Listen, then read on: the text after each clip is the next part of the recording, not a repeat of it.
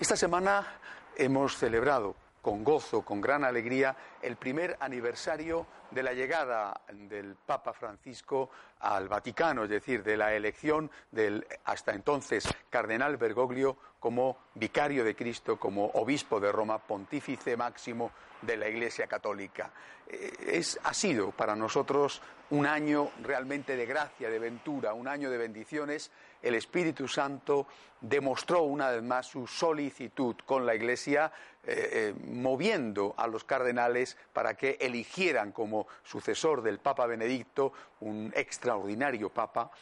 para que eligieran al hasta entonces arzobispo de Buenos Aires. Eh, hay muchas cosas que decir del Papa Francisco, pero creo que en este año lo que más destaca es su extraordinaria popularidad. Ha logrado, por su sencillez, por sus gestos de humildad, por su cercanía a la gente, ha logrado como se dice vulgarmente, por lo menos en España, meterse el mundo en el bolsillo. Es decir, una persona querida, una persona admirada, una persona que ha cogido la Iglesia en una situación de convulsión. No hay que olvidar que su predecesor, eh, repito, el extraordinario Papa Benedicto XVI, tuvo que presentar la dimisión porque no se sintió capaz de hacer frente a los problemas que había en ese momento en la Iglesia y cogiendo la Iglesia en un momento tan difícil, sin embargo, ha hecho el Espíritu Santo, por supuesto, con él, ha hecho el milagro de que el papado se haya revestido de un nuevo prestigio y también de que muchos de dentro, de fuera, se interesen por la Iglesia Católica. Creo que esto es lo más importante, o por lo menos lo más significativo de este año, eh, que el Papa haya sido considerado hombre del año por la revista Time o por otras no tan prestigiosas como The Advocate, que es la revista de los gays del mundo, o por The Rolling Stone, es una señal de esta extraordinaria popularidad. Eh, hay que destacar en este año también la publicación de una encíclica, su primera encíclica, escrita, como él dijo, a cuatro manos con Benedicto XVI, porque había sido el Papa anterior el que la había prácticamente elaborado eh, la Lumen Fidei y después también una exhortación apostólica postsinodal, la Evangelii Gaudium, que recoge de alguna manera, más que la encíclica, cuál es su proyecto para eh, eh, dirigir la Iglesia en este momento presente. El Papa se ha rodeado de un equipo especial de consultores, la curia entera es su equipo de consultores y el colegio de los cardenales también,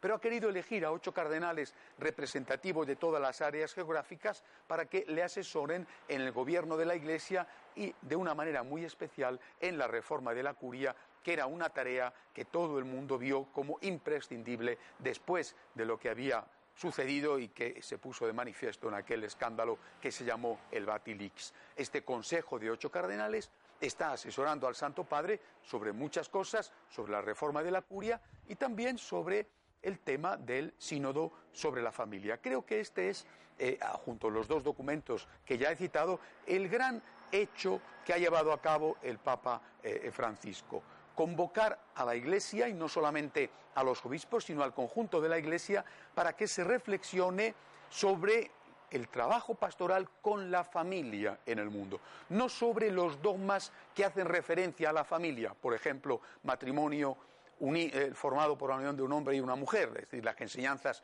eh, de la Iglesia, sino sobre cómo tratar pastoralmente las nuevas realidades que van apareciendo debido precisamente a la evolución que hay en el concepto de familia. Es quizá este el punto más difícil, mal discutido de este año de pontificado. Si hubiera que buscar una, una sombra entre, entre, tantas luces, esta sería la única que crea un cierto conflicto, una cierta inquietud entre no pocos católicos. Eh, eh, el cardenal Casper ha dicho o ha insinuado que habría que dar la comunión a los divorciados vueltos a casar sin haber conseguido previamente la nulidad matrimonial otros, como el cardenal Miller, prefecto de doctrina de la fe, han dicho que eso iría en contra de las enseñanzas del Evangelio, de las palabras expresas de Jesucristo. Bueno, el Papa parece que se inclinaba hacia el cardenal Casper, pero ha repetido el Santo Padre una y otra vez que él va a ser fiel, como no podía ser de otra manera, a la doctrina de la Iglesia. Quizá este punto es el único que ha creado